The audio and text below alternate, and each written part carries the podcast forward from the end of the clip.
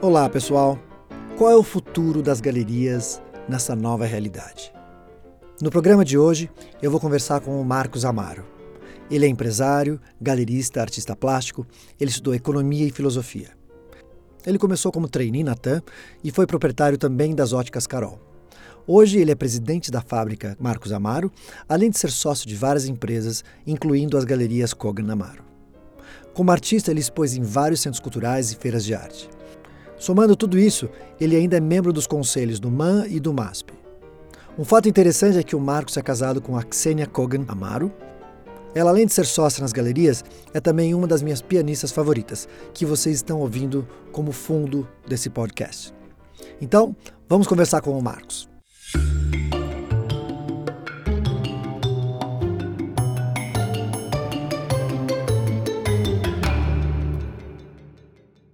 Como é que era, vamos falar o seguinte, como era antes, né? Como era o sistema de vendas de, de arte antes? Antes de a gente não estar tá preso em casa, antes de a gente ou de você não poder abrir galeria. Claro, eu acho que é, talvez o principal, um dos principais pontos, né, como você sabe, são as feiras, né? Acho que as feiras, elas, de certa forma, elas contribuem para a aproximação de um público espontâneo, de um público novo, que quer de fato se aproximar da arte. E sem o advento das feiras, sem a possibilidade de conhecer novos colecionadores, realmente a gente precisa pensar em estratégias para poder se reinventar, não só em tempos de crise, mas também utilizar melhor as plataformas digitais. Um dos assuntos que eu queria trazer, que eu acho que vai em linha com o tema que nós estamos discutindo, é que a feira, a feira Freeze, eh, eu tive a oportunidade de acessar né, o, nós não participamos como galeria, mas eu tive a oportunidade de, como colecionador, acessar e visitar e me dedicar à pesquisa. E eu acho de fato que eles conseguiram, deram um salto de qualidade em relação ao que foi a última versão online da Art Basel para essa versão. Eu acho que eles conseguiram deixar os in-room views mais interessantes para o colecionador, porque sempre, como você sabe, é muito frustrante para a gente, por exemplo, que gosta de ver arte ao vivo, no sentido físico não ter essa experiência. E eu acho que houve um salto de qualidade muito grande e isso é uma coisa muito positiva. Eu acho que isso vem só para melhorar e para nos aproximar mais. Acho que a tecnologia ela tem avançado muito nesse sentido, Paulo. O que te chamou a atenção? Nos viewing, chama viewing rooms, né? Alguma coisa assim. Isso, exatamente isso. Me chamaram me chamou a atenção duas coisas. Eu acho que primeiro o fato de algumas galerias, por exemplo, a Hauser and Wirth, ela deu a possibilidade de você ver o ateliê dos artistas. Eu acho que isso é uma coisa muito legal quando se trata principalmente de artistas que você conhece, mas você desconhece a produção, como é o processo dele. E então eu até criei recentemente como artista um, um Instagram do meu ateliê porque eu acho que é importante para as pessoas que querem conhecer mais da produção de alguém acompanhar o ateliê. Então, a Hauser Wirth fez isso como estratégia, eu achei que isso foi muito assertivo. E a segunda coisa que me chamou a atenção é a maneira de displayar, vamos chamar dessa maneira, as imagens no, nos, nos, nos acessos. Eu acho que as imagens elas estão melhores, não é, uma, não é um tour virtual que você entra e você precisa, você se perde para ficar acessando, que, que você gasta tempo. Na verdade, ele é super intuitivo, é autodidata, a, a programação ela é fácil e eu acho que isso facilita muito e rompe barreiras. Eu mesmo já comprei trabalhos importantes pelo WhatsApp, então eu não acho que seja é um problema para o colecionador. Acho que a gente tem que tirar esse estigma que existe de que não se compra arte pela internet. Eu acho que, que isso é uma mentira é, se compra muita arte pela internet. Hoje a galeria, na verdade, na minha opinião, ela é só é um meio importante e simbólico do ponto de vista da exposição é, do artista, à medida em que você tem essa experiência real, mas se compra muita arte sim no online, se compra muita arte via Instagram, via WhatsApp. Eu acho que isso é muito importante ser dito, Paulo. Na sua opinião, qual é o processo da compra online? Vamos, vamos falar de, de WhatsApp. Todas as galerias têm me contado que o WhatsApp tem. Desculpa. O, o Instagram tem sido uma, uma boa ferramenta de venda. Qual, qual, é o processo na sua. Não sei se você já conversou com alguém que comprou.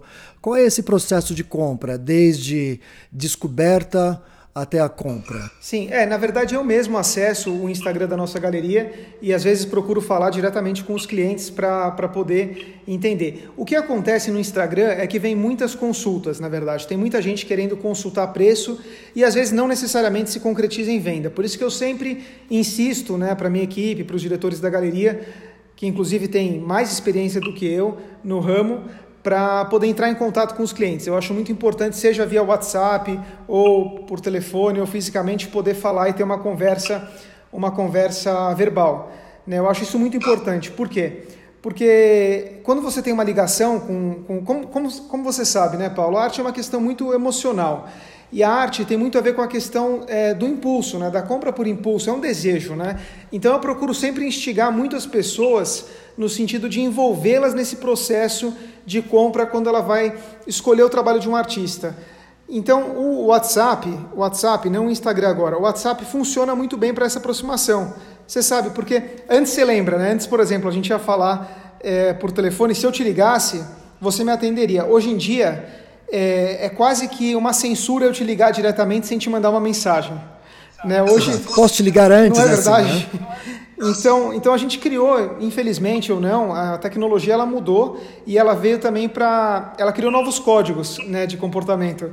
Então acho que o WhatsApp é uma maneira também delicada de você entrar em contato com o cliente sem você, de certa forma, entrar no espaço dele. Às vezes ele não quer determinada obra ou não está no momento de comprar. Eu me vejo muito como colecionador. Às vezes, por exemplo, eu, eu recebo e tenho recebido durante essa crise é, diferentes é, art dealers que têm, que me mandado, por exemplo, oportunidades. E eu, e eu fico sempre olhando, às vezes eu falo, olha, eu não estou no momento de comprar, porque a gente está reestruturando o museu, está fazendo uma série de outras coisas e às vezes você não quer ser também indelicado e indiferente com a pessoa, mas o WhatsApp então é uma, é uma boa maneira, eu acho, de criar é uma negociação. Eu acho que é, é uma forma justa de ajudar entre o processo galeria e cliente. Entendi. Você sabe que eu vou contar, enfim, é um galerista conhecido. Eu não vou falar o nome dele porque, enfim, não, não faz sentido. De repente ele não vai gostar do que eu contar, vou contar. Mas ele tem uh, no, no, no celular dele grupos de 250 clientes em cada. Tem grupos diferentes no WhatsApp. Eu acho que eu já sei quem é, mas eu também não vou falar. E toda vez que entra uma obra nova, ele pega essa obra, põe no WhatsApp dele e manda em broadcast, não sei como é que fala, é, mas ele manda para todo mundo. Ele fala assim: olha, entrou essa obra e ela é a sua cara, o que, que você acha dela? Ele manda isso para 250 pessoas vezes 8, que ele tem oito grupos. E aí ele aguarda e vê o que respondem, né? É, eu é acho uma que é forma é uma de forma, vender. é uma forma. Eu acho, eu gosto mais, eu, eu gosto mais da forma personalista, assim, não sei. Eu gosto mais assim, por exemplo, eu sei quem são meus clientes, né? Não tenho essa quantidade de clientes, mas eu tenho uma, uma quantidade que ela é menor, mas, mas que ela é mais compradora, né? São clientes assim mais mais constantes. Eu acho que é importante a gente falar disso também, né, Paulo? Porque você tem em arte o colecionador, que de fato são poucos, né? A gente sabe disso é, colecionadores assim sistemáticos que acompanham o mercado, vamos chamar assim, um na daily basis, são poucos colecionadores que fazem isso. Eu acho que são 20 colecionadores. E esses, esses duas, três, talvez quatro dezenas no Brasil de colecionadores são difíceis também, não são pessoas fáceis no processo de decisão. Alguns, por exemplo, só compram determinados artistas. É, por exemplo, ou artistas que já morreram, ou artistas contemporâneos dentro de uma determinada categoria. Então, por que, que eu estou te dizendo isso? Porque eu acho muito importante você conhecer os temperos, os gostos dos seus colecionadores. Né? Eu acho que é, a tecnologia ela, ela, ela tem que entrar, e ela já entrou, para ajudar a gente poder conversar e dialogar com esses colecionadores, mas nunca perder, na verdade, e nunca ter é, não tem em mente aquilo que a pessoa realmente quer, aquilo que a pessoa realmente gosta. Então a gente tem que conhecer bem o nosso colecionador, o nosso cliente, para saber o que oferecer. Porque se você oferece, por exemplo, igual essa lista, é uma crítica né, que eu faço. Eu não faria isso, eu acho que pode funcionar. Como você falou, do ponto de vista estatístico, se você manda para 850 pessoas, se vier 1%, né, como você falou, são oito pessoas, são oito vendas, maravilhoso.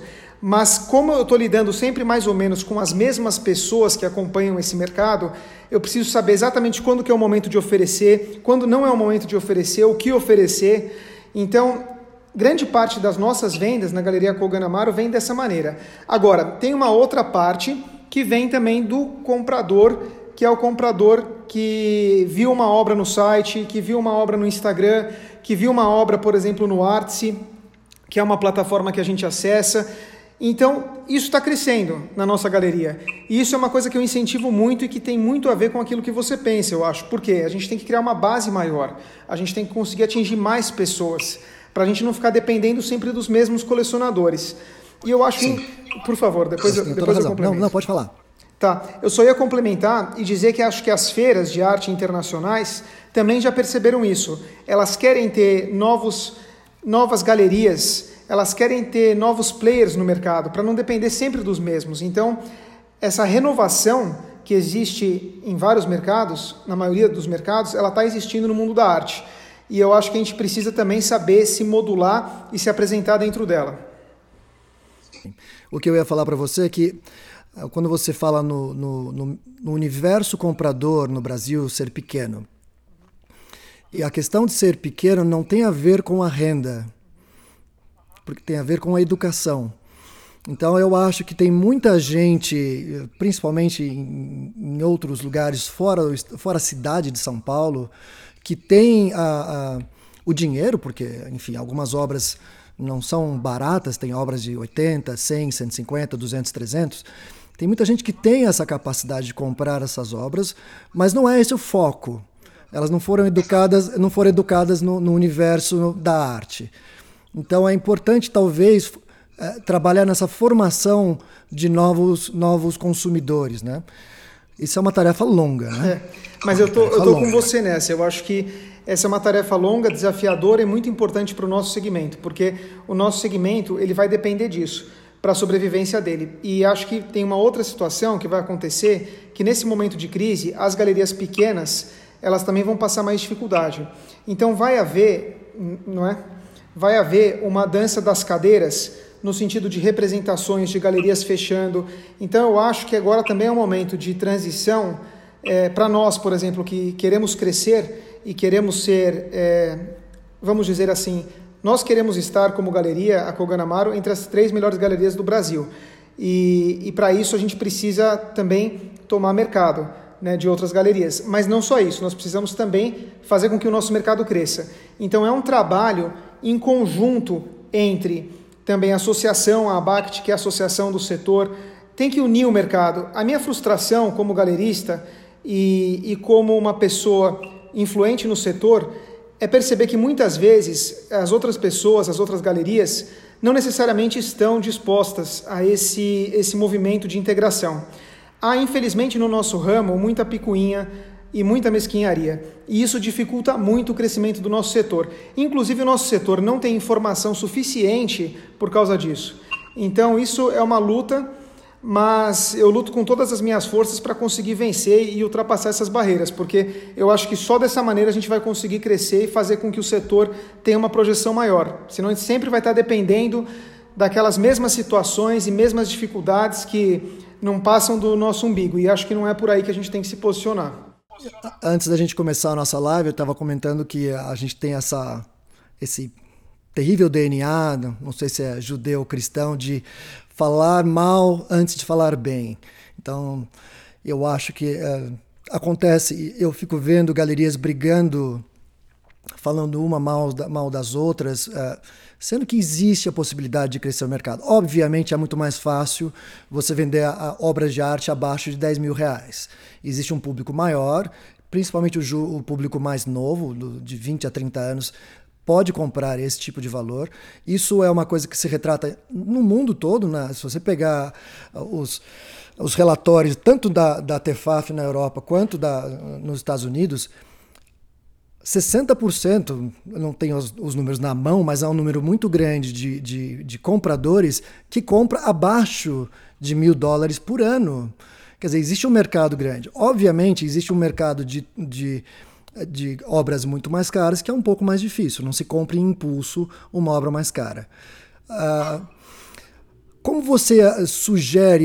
Eu estava escrevendo hoje, em função da nossa conversa, eu resolvi estudar um pouquinho e eu, eu vi que duas galerias, a David Wimmer, que é, de, é, é uma galeria originalmente europeia e agora está em Nova York também, eles têm um departamento de editorial. Ou seja, eles estão gastando. Um, o filho dele é o, é o chefe, ele contratou o editor-chefe da revista W, W Magazine, para uh, coordenar a parte online da galeria. Obviamente é uma galeria muito grande, eles têm muitos recursos, mas eles estão trabalhando em geração de conteúdo, falando dos artistas. Eles já fazem uma revista, que eu acho que é uma revista semestral ou bimestral, para quase que catequizar novos compradores, né? Você acha que isso funcionaria aqui? Como você, como é, você eu acredito, isso? eu acredito muito nesse modelo que você falou e na verdade é o modelo de negócios que nós perseguimos como grupo, como galeria. Por quê? Vou te explicar. É, eu procuro sempre ter uma distinção entre os papéis que eu atuo. Para mim fica muito claro o Marcos artista, o Marcos empresário e o Marcos colecionador, né? Porque nós temos a fundação, como você sabe. E a fundação, a fundação Marcos Amaro, a fábrica de arte Marcos Amaro virou um polo cultural de fato importante no Brasil, né? Hoje nós temos é, cerca de duas mil obras no acervo, temos um complexo cultural importante em Tuno, um espaço de 25 mil metros quadrados, mais de 50 funcionários. Então, esse polo cultural é um polo que ele tem um caráter é, filantrópico, é, no sentido de ser uma associação, mas ele tem é, um papel determinante na formação daquilo que a gente quer que seja história da arte no Brasil. Então, assim, nós estamos nos posicionando também dessa maneira para ser um player relevante. É claro que eu não vou dizer para você que eu não vou posicionar a minha galeria de forma diferente disso. Eu quero que a, a Galeria Koganamaro também se beneficie, não é, desse crescimento e dessa estratégia de, de coleção que eu procuro formar também como colecionador. Mas eu procuro ser muito ético nas minhas decisões. Por exemplo, eu sou artista, mas eu não me represento na minha galeria. E eu jamais vou me representar na minha galeria. Eu acho importante ter é, o papel correto de cada coisa. Então, dessa maneira, o que, que eu quero dizer para você? Eu procuro fazer com que cada instituição tenha o seu órgão e tenha o seu DNA. Mas o que é Hauser and Wirth, que hoje para mim é uma referência de galeria no mundo? Se você falar para mim hoje assim, que galeria você busca ser em termos internacionais? Para mim é Hauser and Wirth. Por quê? Porque eles têm a editora, porque eles têm a fundação e porque eles têm 15, 20 galerias no mundo. Ou seja, eles são integrados em relação a grupo. Então eles não dependem da feira. Se a Arte Base eu falar para eles que não quer mais eles, eles vão continuar fazendo o trabalho deles, porque eles viraram uma potência em termos de grupo. Então eu acho que isso é muito importante.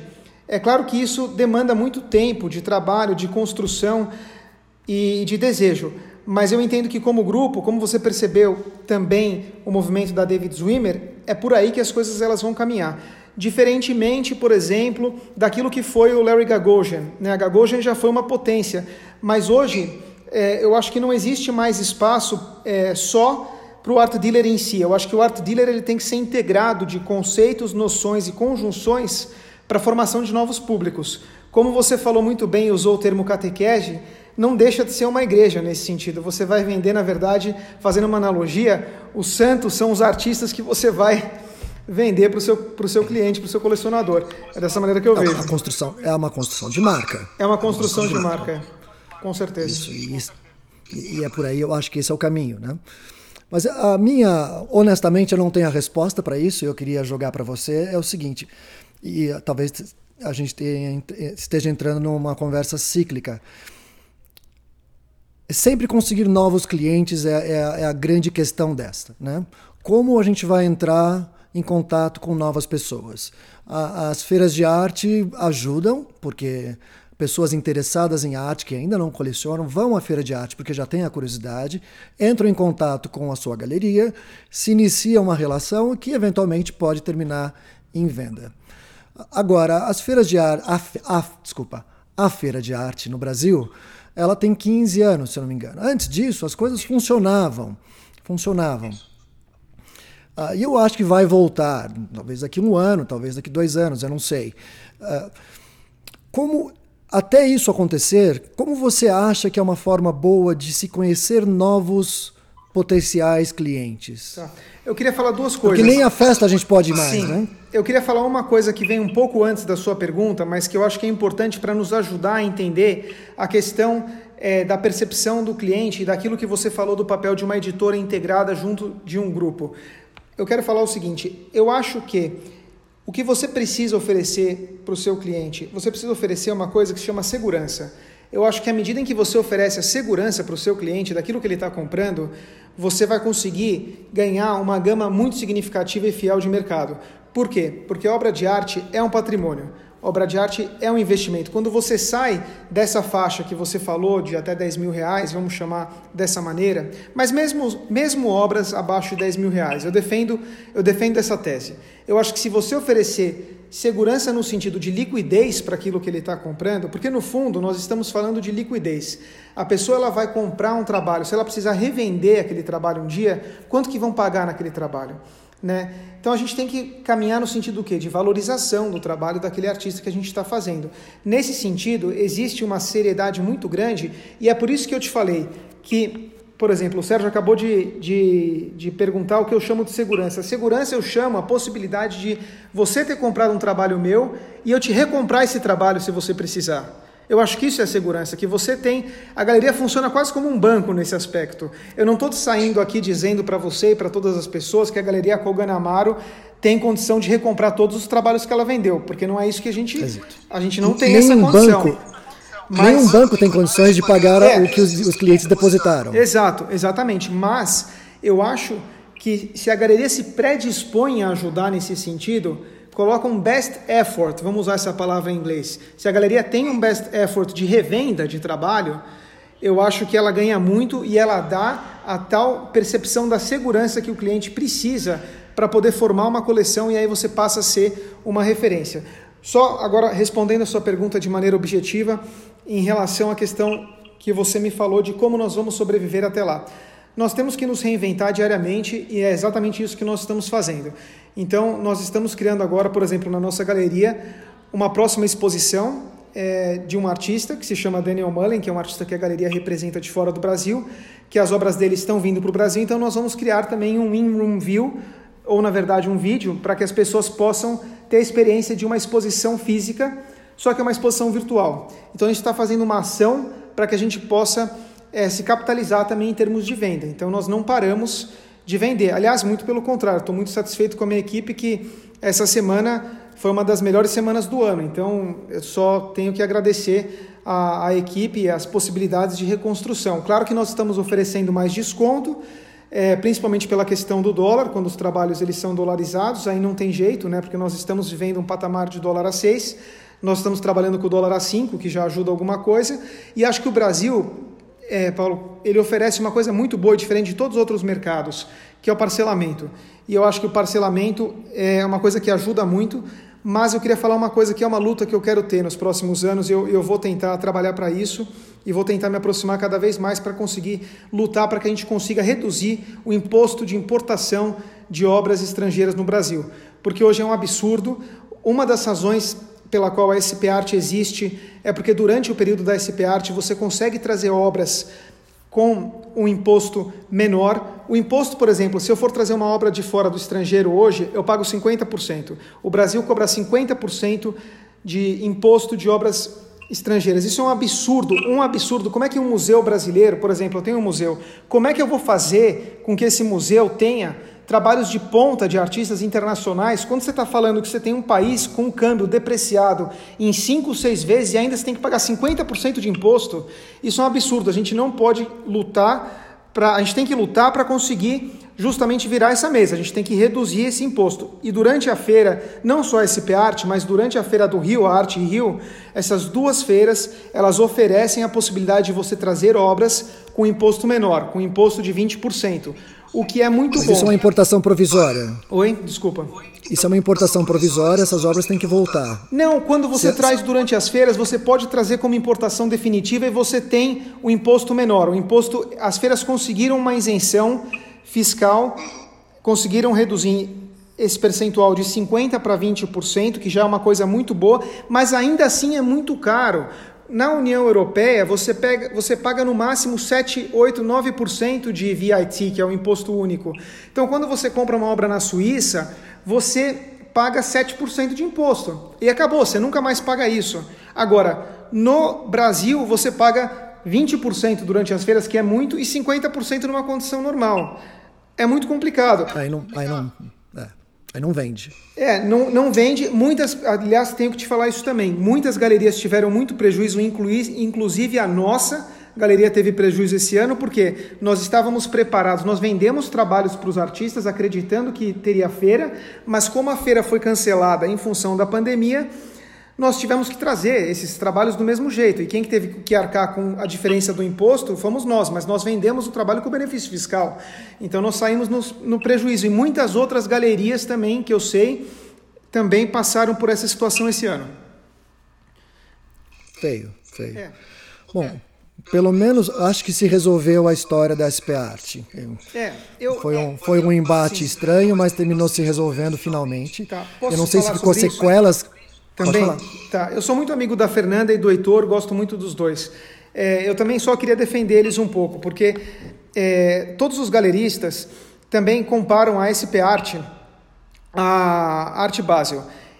E não é verdade. A, a SP Art é uma empresa pequena, é uma empresa de eventos que faz um evento por ano que é a SP Art. A SP Art, como você muito bem lembrou, está há 15 anos no mercado.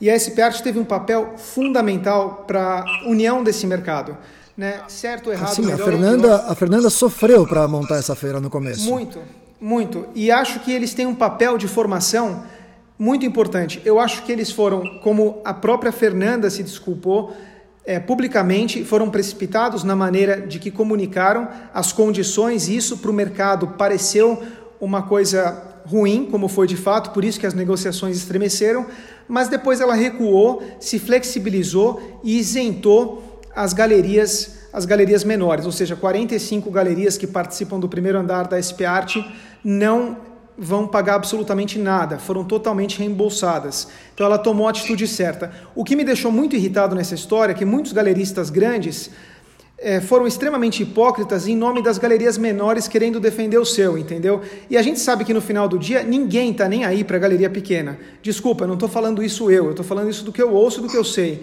E isso foi uma, uma faca também nas costas da Fernanda, porque muitos desses, galerias, desses galeristas, inclusive, ela recebe na casa dela. Então eu tomei essas dores para mim e defendi ela desde o começo para poder também ajudar e contribuir na negociação desse acordo. E agora, felizmente, pelo que eu estou entendendo, eles estão caminhando para um acordo para poder participar. E o acordo qual é? É você, na verdade, galeria, ficar com 20% daquilo que você pagou de crédito para o ano que vem, que é uma coisa absolutamente razoável que dá para esperar e vamos torcer para que tenha feira o ano que vem, né? Sim, não, aqui deu, deu uma. Uh, ficaram todos doídos com essa situação. E, e, foi, foi muito chato. Enfim, eu, eu, me perguntaram o que eu achava dessa história. Sim. E eu falei, olha, eu não, eu, primeiro eu não li o contrato, eu não sei o que, do que se tratava, uh, porque existem, existem, enfim, contratos com cláusulas de força maior e que, enfim, isso foi exatamente, foi exatamente isso que aconteceu.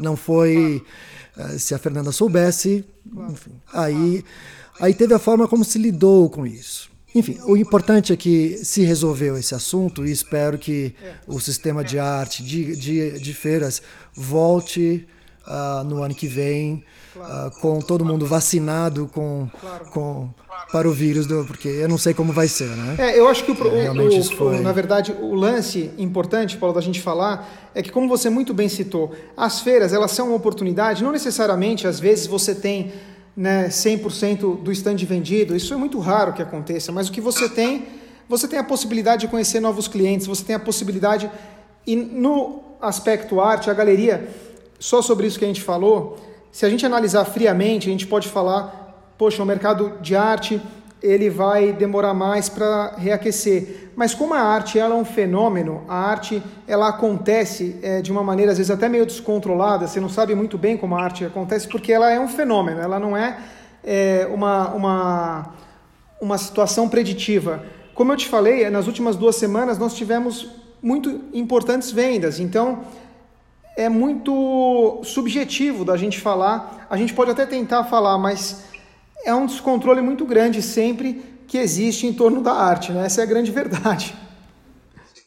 O Paulo Kassab está falando aqui que foi uma atitude um pouco precipitada da Fernanda. Concordo. Uh, politicamente, politicamente, uh, ela, a imagem dela talvez tenha ficado um pouco maculada porque ela tomou uma decisão.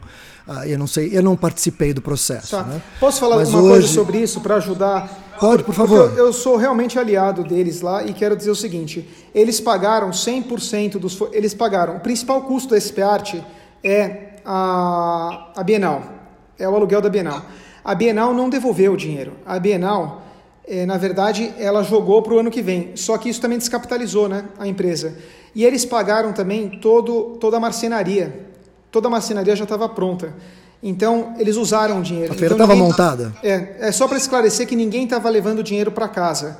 Na verdade, eles estavam já em dívida. O problema foi a forma da comunicação. Acho que a comunicação, como está sendo colocado aí, foi precipitada e foi de uma forma meio esquisita, por isso que ca caiu nessa situação ruim, que não precisava. Não, é, mas enfim, tá tudo certo. Agora eu não sei como a Fernanda está fazendo, porque vão ser longos não sei quantos meses até a próxima. E, e ela vai ter que continuar aí com correndo atrás do, do prejuízo, porque ela tomou um prejuízo. Exato. Né? Exato. é, mas como muitas galerias também, né? Todo mundo, eu acho, né, Paulo, como que é momento tá, de se reajustar. Né, eu acho que assim, todo mundo. ela tomou prejuízo, a galeria tomou prejuízo, nós trouxemos trabalhos, tomamos prejuízo. Então todo mundo vai ter que se reajustar agora a esse novo patamar, a essa nova realidade. Mas é momento também de negociar, é momento de renegociar, é momento de rever, é momento de se ajustar dentro das circunstâncias novas que nós estamos vivendo. Nós não estamos vivendo mais o período de abundância, de fertilidade que nós estávamos vivendo. Nós agora estamos é, num período mais em recessão, com uma taxa de juros muito baixa e, e as pessoas também não vão deixar de se relacionar com a beleza, com o belo, com aquilo que é arte, com aquilo que elas gostam. Então, também não é motivo de ficar desanimado, né? Precisamos trabalhar para jogar a peteca para cima. Sim. Bom, vamos voltar na nossa especulação, né? Porque a gente, no fundo, uh, eu, eu adoro essa frase que a única certeza sobre as pessoas que preveem o futuro é que elas vão estar erradas. É, né? tem, tem então, uma outra, gente... tem uma outra, que elas vão morrer também, né? Essa é outra certeza que nós é, temos. É, essa é a certeza também que elas vão morrer. Mas uh, dentro dessa especulação que a gente está tá aqui, no fundo dessa live foi um pouco disso. Ok, quais são as ações? A gente uh, sabe que as grandes galerias na Europa e Estados Unidos estão tomando algumas ações para fazer algo que se chama marketing de conteúdo. É. Vamos, vamos procurar listar algumas ideias. A gente não sabe se elas vão funcionar. Claro, claro. Porque, assim, esse funcionamento online nunca foi o funcionamento de um galerista. O funcionamento de um galerista, obviamente eu não quero pegar como o Gagosian fazia, que era um, quase que um lobista de trazer as pessoas, de conversar e falar assim, ó, esse aqui é um caminho bom, e você conhece bem a história. Mas qual é o caminho do online que pode trazer esse novo cliente, que pode fazer com que o sistema de arte funcione. Eu, antes, antes só, só vou fazer um parênteses, que dentro do sistema de arte, a gente está falando das galerias, porque todas as pessoas que estão ligadas ao sistema de arte, que sejam moldureiros ou montadores de exposição, esses vão quebrar. Se já não quebraram, não sei como eles estão fazendo, né? Agora, os galeristas ainda têm a forma online de procurar a venda, né? Os prestador, prestadores de serviço não, né? não tem. Vamos imaginar o, quais, na sua, na sua opinião, são as formas efetivas de vender nessas novas condições do mundo, né? É, é eu acho que esses pequenos, é, o quanto antes a gente sair da quarentena, não depende de nós, né? Claro, porque depende do controle da pandemia, é melhor para eles, né? Evidentemente porque realmente, como você falou, os moldureiros não estão trabalhando e não estão mesmo.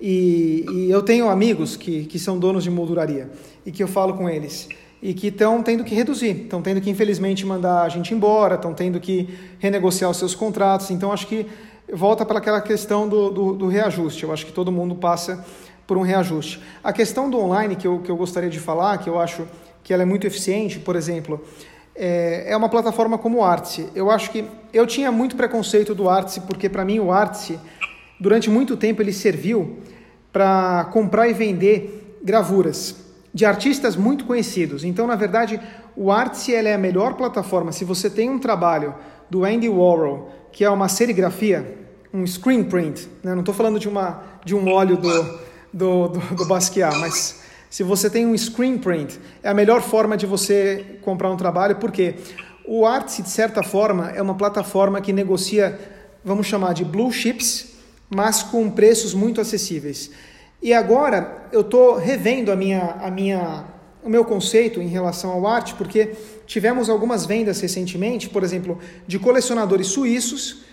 Nós temos uma galeria na Suíça, né? então isso ajuda, claro, a dar um respaldo da pessoa olhar um trabalho, mas independente disso, a pessoa foi através do Artsy, gostou de um artista brasileiro nosso que nós representamos e entrou em contato conosco, não viu uma exposição individual, desse artista ainda na Suíça, porque ele não teve a oportunidade de fazer, mas viu o trabalho, viu que nós temos uma galeria na Suíça, conhece a nossa galeria na Suíça e comprou um trabalho pelo Artsy. Então eu acho que o Artsy e essas plataformas elas funcionam dessa maneira. Se você tem um vínculo com o mundo físico que dá a segurança para a pessoa comprar um trabalho de um artista que não é tão conhecido como Andy Warhol ou como Basquiat ou como Liechtenstein, mas que é um artista que tem uma projeção, mas você oferece para esse seu colecionador, aquela chamada segurança que eu estava te falando, institucional, e por isso, retomando a questão da editora que você falou, ela é tão importante, porque quando você faz uma publicação, você também está criando uma história, né, e é a maneira de você perpetuar a memória, você dá uma segurança para o seu cliente do mundo virtual fazer uma compra física. Então, eu acredito muito nesse tipo de estratégia e vou continuar investindo bastante nisso. Você sabe que eu tinha uma, uma referência, eu, eu tive galerias ligadas à fotografia, e eu tinha eu, eu, percebia as pessoas entrando na galeria existem formas existiam formas de entrar na galeria. As galerias eram bem grandes mas essas pessoas elas não entravam e olhavam os quadros elas iam direto à mesa. Quando elas iam direto para a mesa eu falei assim eu sei que essa pessoa já viu a obra online e ela está indo fechar. Então, a galeria ela tinha quase que uma função de um showroom, onde as pessoas, ok, não sei se o showroom seria online, enfim, elas olhavam online e iam fechar no offline, né? E, e talvez, tal, isso antes do, do, da, do, do coronavírus, né? Talvez agora eles consigam comprar uh, no online também contanto que existam seguranças. E essas seguranças precisam ser declaradas bem abertamente, no sentido de: ok, você está comprando uma obra com a minha galeria. Essa obra vai chegar na sua casa, a gente vai pendurar na sua parede. Se você não estiver 100% feliz com ela, eu tiro ela imediatamente e não pergunto por quê. Isso já é uma prática de muitas galerias, mas ela, isso tem que ser falado abertamente, porque a, acho que a questão da, do online, inclusive as galerias ou a arte em si, está muito atrás do comércio, né? Tá muito atrás.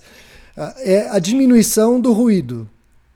E o ruído, o ruído são todas essas coisas que passam pela cabeça do comprador sem resposta, e porque elas não têm respostas, elas vão procurar pelo não. É, mas é por isso, Paulo, eu acho que você está coberto de razão e é exatamente por isso que você tem que ser o mais transparente possível com o seu cliente. Por exemplo, eu vendi um trabalho do Basquiat que eu tinha, que era uma serigrafia, como eu falei, pelo Arts, inclusive para um colecionador de Nova York. Só que na hora que. Então você tem conhecimento de causa. Oi?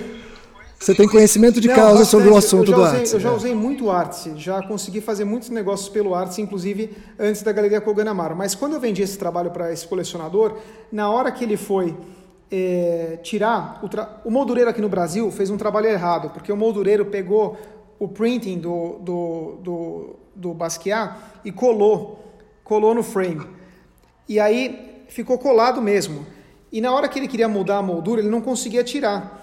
E aí eu achei para eu, eu fui, liguei, achei um moldureiro em Nova York, um restaurador que faria o serviço, fiz todo o trabalho para ele, paguei ele e ele virou um amigo, entendeu? Não um amigo, mas uma pessoa que tem uma relação de confiança e até vendi um outro trabalho para ele futuramente. Então, esse tipo de prestação de serviço, vamos chamar assim, do pós-venda, eu acho que ele é absolutamente fundamental. Né? Não adianta simplesmente você wash your hands, vender o trabalho e nunca mais ver a pessoa, até porque o mundo da arte é muito pequeno.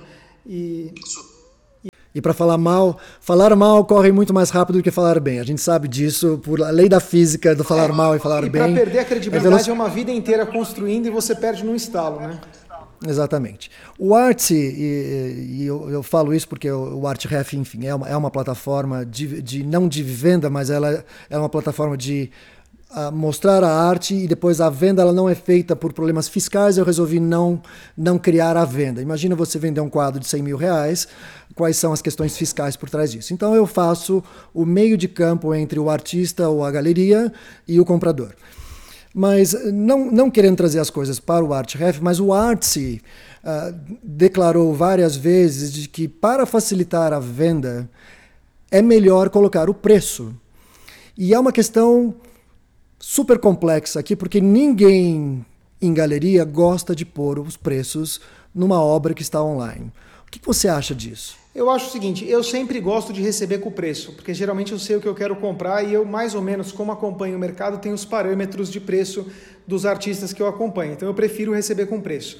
Todavia, como galeria, eu vou te falar o porquê que às vezes a galeria não coloca o preço. Porque é uma oportunidade de você trocar o cartão com o cliente.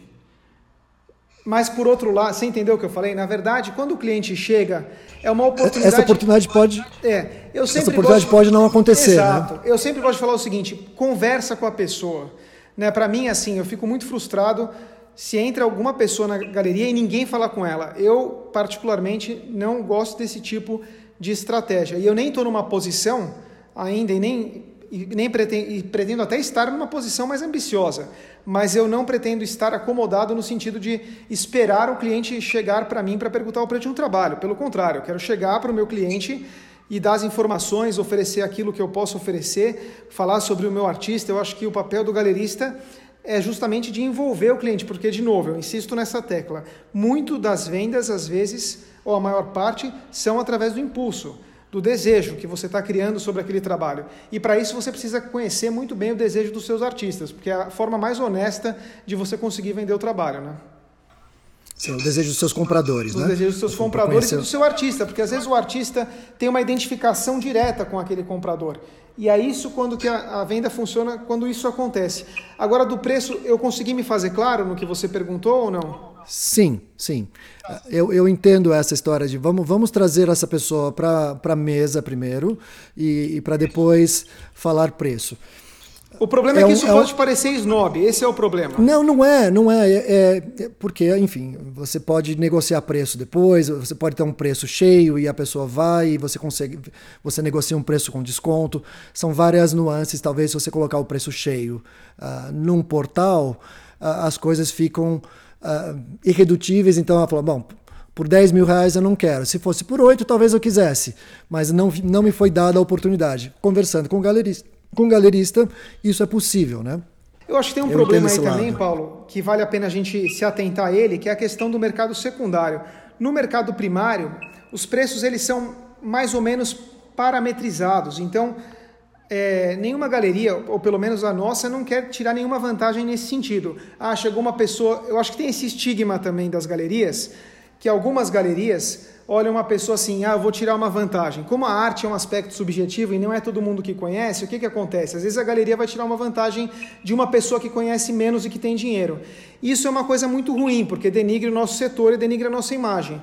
Então a gente tem que, ser, tem que fazer um trabalho muito honesto. Eu acho que o preço tem que ser mais ou menos padronizado.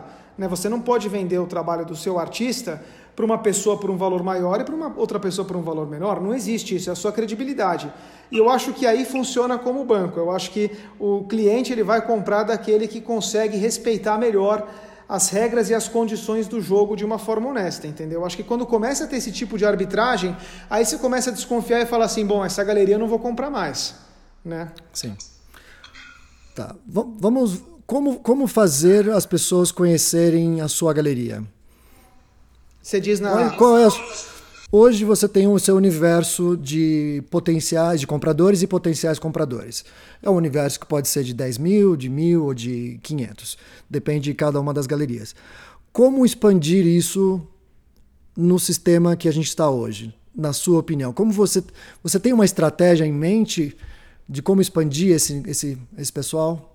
Eu acho que é se envolvendo melhor com os clientes que você já conhece primeiro. Para expandir, acho que tem duas formas, porque tem muitos clientes que você já tem e que você não está ativando. Então você tem que ativar melhor os clientes que você já tem. Eu acho que esse é melhor é melhor primeiro colocar esforço naqueles que você conhece. Então eu acho que vale a pena, eu acho que vale a pena aí nesse caso, por exemplo, trabalhar bem o mailing da galeria no sentido de destrinchar melhor o mailing, entender é, o seu mailing de uma forma mais inteligente e oferecer ações que otimizem o seu, o seu, o seu, o seu cliente. Então, oferecer é, por exemplo, uma situação dessas que eu coloquei para você de um, de um in-room view de um artista no meio de uma, de uma crise, onde você vai oferecer uma, uma, uma possibilidade de compra numa situação especial para ele. Eu acho que é o contato direto também com o seu cliente, no sentido de é, mandar coisas daquilo que você acha que ele pode gostar mais. Como eu te falei, tem clientes que nesse momento não querem receber nada, você também tem que respeitar isso, né? porque é um momento também que está todo mundo dando uma segurada. É, outro setor é você também fazer com que outros segmentos que você não atua possam ser interessantes, como por exemplo de arquitetos. Né? Então, o segmento de arquiteto é um segmento que hoje, como galeria, nós estamos explorando mais. Então, é uma maneira também de você incentivar e criar estratégias para que os arquitetos estejam mais próximos, porque aí no Brasil você tem essa coisa, né, Paulo? Você sabe. Não, é completamente. É. Nossa, muita. Não, eu, eu devo dizer o seguinte: conversando com outro amigo meu, galerista, ele falava assim: olha, eu, eu atendo as pessoas que vão na minha galeria, mas eu, às vezes aparece um arquiteto procurando um quadro que combinasse com o móvel. E eu falo assim: como é que você faz? Eu falo: não, eu, eu passo para minha gerente para que ela atenda, porque ela vai levar o quadro. Mas a gente tem uma, uma cultura onde os arquitetos determinam a, a, o que vai numa parede. Eu, eu, eu percebo a diferença muito clara entre um colecionador e uma pessoa que foi que teve o apartamento decorado por um arquiteto. Um colecionador, quando você vai na casa dele, você encontra diferentes obras, com diferentes molduras, diferentes mídias, montadas todas na mesma parede, como se fosse um museu. Um arquite... Uma pessoa que não comprou, um arquiteto, ele, ele faz toda a estrutura da casa, móveis, quadros, todos eles numa forma harmônica. Ela é harmônica com os móveis, mas ela não é harmônica com o proprietário. Essa é a pequena diferença. Mas tudo bem, essa, essa é a realidade que o Brasil vive. Então eu acho que é muito interessante você lidar com ele. É, faz parte, acho que faz parte do jogo, é o que, é o que você falou. Posso até fazer uma analogia, quando eu estava no segmento de ótica, né, você tem a mesma situação, exatamente a mesma, mas no caso era o oculista, no caso o oftalmologista, que muitas vezes indica o óculos para o cliente. E quanto mais e quanto mais baixo você trabalha na questão social, quando a pessoa, por exemplo, tem menos renda e de fato tem uma patologia, precisa usar um óculos, aí o oculista é como se fosse o semideus. O que ele falou, a pessoa vai comprar. Então, a maior parte, como o ticket médio das receitas médicas no Brasil é muito baixo, a maior parte dos oftalmologistas ganham como? Ganham vendendo óculos. Então, geralmente, eles têm a própria loja. Só que isso não é uma coisa legal no Brasil. Na verdade, essa relação, ela é uma relação, desculpa o termo, mas é uma relação prostituída. Não, não pode se vincular. Na verdade, o oculista ele não poderia ter uma ótica. O oculista ele poderia só vender a receita e não um óculos. Só que ele faz isso no Brasil. E aí, como você combate isso? Na época das óticas Carol, a gente teve uma ideia que foi o seguinte: não, eu pago a sua receita. Então, quando o cliente chegava na loja, como a gente não podia ter uma, uma, uma um médico dentro da loja, porque no Brasil é proibido isso diferente dos Estados Unidos, que você vai e faz a sua receita, a gente falava, não, eu pago a sua receita para o cara ir lá no médico e voltar para comprar o óculos com a gente. Era a forma que a gente tinha resolvido. Nossa. No caso dos arquitetos, é um pouco mais complicado, mas eu particularmente. Vamos prefiro... falar de prostituição, né? Então, é, ok. É, é. Eu prefiro sempre falar com a fonte, eu prefiro sempre falar com o cliente, com o colecionador e fazer com que o cliente, de novo, volta à questão da segurança. Tem inclusive a segurança suficiente para poder escolher aquela obra de arte que ele quer ter na sua casa. Mas isso é um processo histórico, cultural do nosso país e, e não é do dia para a noite que isso vai mudar, né? Não, não. A gente tem 10 minutos de conversa aqui. Eu, eu queria entrar numa fase de, de recapitulação e resumos, assim, para que a gente possa ajudar as pessoas que estão no sistema de arte. A gente está falando de galeristas, todos estão. Até numa das conversas que eu tive, eu falo assim: nós estamos na mesma tempestade, nós não estamos em nos mesmos barcos, porque tem galeristas que são barcos bem pequenininhos, cheios de furo, e tem galeristas que são barcos mais, mais resistentes. Né? Mas todos estamos. Todos nós estamos na mesma tempestade e a gente precisa arranjar formas para nos reinventarmos. Né? A gente está pegando algumas referências das galerias que têm muito dinheiro nos Estados Unidos, que estão basicamente montando uma editora elas, uh, os sites da galeria estão se tornando quase que uma revista de arte, ou um, um, uma grande geradora de conteúdo. Uh, eu sei disso porque, por exemplo, o ArtRef hoje ele traz 10 mil pessoas por dia. O, o que isso foi feito é através da geração de conteúdo consistente por muitos anos. E você vai construindo esse público, e esse público que quer comprar arte, ele termina entrando na plataforma.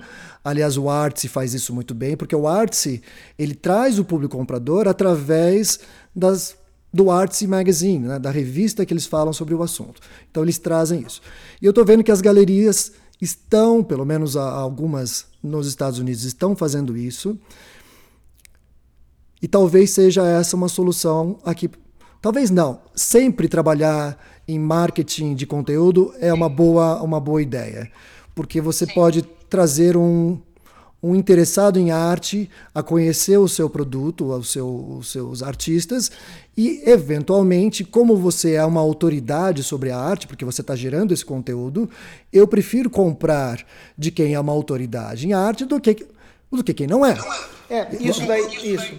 Aí eu queria só complementar duas coisas que eu queria falar. Uma delas, você tem um outro caso, eu vi até que o Cabral, que é um amigo meu artista, que inclusive está no ArtRef, porque eu entrei no ArtRef e eu vi inclusive que você tinha um trabalho do Cabral. Eu achei muito legal, porque você, você tem uma categoria também é, no Brasil de artistas como o Cabral, como Gilberto Salvador, como a Adriana Conte, que eu vi que estava aqui online, que são artistas guerreiros absolutamente, que a vida toda lutaram para se estabelecer no mercado, não necessariamente com uma galeria, porque o mercado de galerias é muito pequeno no Brasil e tiveram muito sucesso dentro da sua, da, do seu empreendedorismo. Então você tem no Brasil artistas que são verdadeiros empreendedores que formaram grupos de colecionadores trabalhando por eles mesmos. Então isso tem um mérito muito grande desses artistas. Eles estão absolutamente de parabéns por ter conseguido fazer esse trabalho e, e lutar para conseguir se exprimir, se exprimir e vender arte no Brasil através dessa forma é raríssimo, é muito difícil,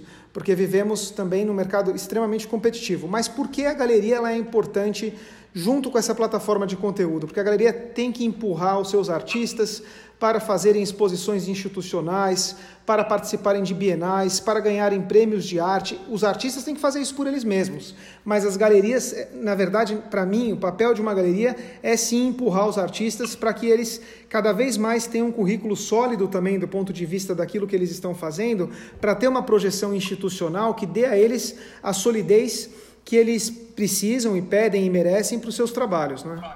Sem falar da parte mercadológica, porque um galerista, um, um, advogar em casa própria nunca foi um bom negócio, mas um galerista ele pode pegar um artista e precificar a níveis que ele não seria capaz. Sim, claro, com certeza. A questão é se isso vai manter ou não. Né? A questão é, é a questão especulativa de quanto tempo esse preço do artista é, vai ficar ou não. E aí não é uma regra clara. Aí, como você falou muito bem, é, a gente entra no campo da especulação. Por isso que a gente tem que estar muito bem embasado e saber aquilo que a gente vai oferecer. Porque vai que no meio do caminho o artista muda de ideia e resolve não ser artista. Vai tudo, vai tudo pro, então, vai tudo pro saco. É, é um jogo complicado. Olha, bolsa de valores é jogo de criança perto do mercado de arte. Porque é o mercado, é o mercado, a bolsa de valores, você tem um balancete, você tem uma série de coisas que ratificam o preço de uma ação. Enquanto o preço de um artista uh, é muito mais as coisas não são sólidas, né? Elas são mais fúteis, não fúteis, mas sim. Você sabe que eu sou uma, uma eu detesto da, é, como fala, é, detesto duas coisas: engenheiro de obra feita e aquela coisa que é, é pílulas e dicas, né? Eu, eu não gosto disso. Mas uma vez me ensinaram uma coisa muito legal. Eu tive com o João Satamini, que foi um grande colecionador de arte no Brasil, não é? E ele falou para mim, eu lembro que ele falou para mim, Marcos, é, se eu posso te dar uma dica, é compre tudo é, quando ainda os artistas eles estão é, crescendo. Mas não, não, não tenha receio, compre, invista. Porque se você comprar 150 artistas a um preço muito baixo, na época, assim, ainda que eles estão florescendo, dois ou três vão pagar a conta de todos os outros no futuro. Aí eu, eu lembro que ele falou para mim, poxa, eu falei, e a Adriana Varejão? Ele falou, puxa, essa infelizmente eu não comprei. Ele se arrependia profundamente de não ter comprado a Adriana Varejão, mas ele comprou muitos outros. E, e aliás, eu estou brincando porque esses grandes colecionadores, é, eu vejo que eles fazem isso por amor e, e, não por especulação. Tanto é que a coleção do, do Satamini, a maior parte ficou para o MAC, então é totalmente movido à paixão. Só para só fechar, uma, perguntaram sobre os ah, leilões de arte, casa de leilão, como isso Uh, eu vejo o seguinte, eu, aí você dá a sua opinião, as casas de leilão elas funcionam muito bem para o mercado secundário. No mercado primário brasileiro, eu não vejo grandes artistas para entrarem ainda, pra, artistas consagrados para entrarem no mercado de leilão. Eu não vejo o mercado de leilão nacional tão forte quanto os mercados internacionais. O que, que você acha? Eu acho que tem muita oportunidade nos mercados de leilão no Brasil, inclusive porque tem muito leilão secundário que pouquíssimas pessoas conhecem que você tem, você tem absoluta arbitragens de preço. Você pode comprar uma mira Chandel por 20 mil reais e vender para Hauser Wirth por 100 mil dólares. Então você tem uma arbitragem muito grande que isso não, isso não significa que a Hauser Wirth vai comprar, né? Só estou dizendo que existem existem existe ver, potencial, é, verdadeiras arbitragens de preço nessas nesses leilões secundários que podem ser também boas oportunidades se você tiver de olho. Então, eu, eu primeiro recomendo que acompanhe todos os leilões possíveis. Eu acho que existe um gap muito grande, é isso talvez seja é, um dos seus pontos, entre aquilo que a galeria está vendendo de trabalho e quanto ela pede, e aí você vai no mercado secundário no Brasil e você tem esse mesmo artista sendo vendido a 50% do valor. Por que, que isso acontece? Porque o Brasil não tem um mercado de arte pujante, não tem um mercado de arte grande. Então, o que, que eu faço com os artistas que eu acredito? Os artistas que eu acredito que eu gosto, quando eu vejo no mercado secundário, eu compro tudo, absolutamente. Porque é uma maneira de você tirar do mercado, é, você dar uma limpada, não é? Para que não tenha mais obra desse artista depreciando esse, esse artista. Você dá uma limpada, você dá uma organizada e você mantém uma condição de preço, de regra de jogo de novo, para que esse artista continue trabalhando nesse patamar é, razoável, digamos assim, que ele tem para oferecer. Não sei se eu me fiz claro. É, porque você, não, eu entendo, porque você tem um artista, eu acredito, eu não tenho acompanhado tantos, mas se você tem um artista que você representa, ele vai a leilão e acontece um buy-in, né, que é ele não, não, não, acontece a venda, isso é terrível para a precificação do seu terrível, artista. É. Então tem que se tomar muito cuidado. É. Enfim, mas eu não acho, eu não vejo o mercado de leilão tão forte no Brasil quanto eu gostaria que fosse. É, não, com, com, certeza poderia ser muito maior e às vezes o mercado de leilão no Brasil ele funciona muito entre os próprios art dealers, né? Ele também às vezes não ultrapassa essa essa, essa esfera. Mas é, é o que eu te falei, a única coisa é, eu acho que tem duas coisas. Primeiro, tem muitas oportunidades para quem quer comprar. É, segundo, para quem gosta de acompanhar, uma, é uma oportunidade também de conhecer melhor o preço dos artistas. E acho que a galeria tem que se preocupar quando os seus próprios artistas também forem a leilão, justamente para que não aconteça essa defasagem de preço que a gente falou. Legal. Vamos resumir, porque a gente tem um minuto aqui. Uh, você é otimista? Otimista por natureza, então assim. eu também, pois é, é. Por natureza, é assim. Eu, é, no último dia da morte vou estar, tá, vou tá criando, vou estar tá pensando em outra coisa. Quando a morte chegar, o que você acha que vai. Aqui, né? Na sua opinião, o que está mudando uh, em função do que está acontecendo? O que vai mudar e não, não tem mais retorno? O que, que vai ser uma mudança de. Acho que o negócio de companhia aérea, né?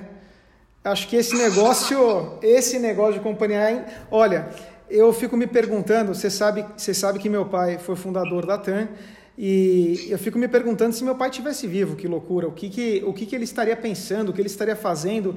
Às vezes eu acho que ainda bem que ele não está aqui, porque ele estaria sofrendo muito nesse momento em ver todos os aviões absolutamente parados. Né? Então é, é terrível. Eu acho que para os donos de empresa aérea é, é um nightmare. Se para nós esse momento está sendo difícil, eu não queria me colocar no lugar é, de alguém que está no business de airlines nesse momento no mundo. Imagino.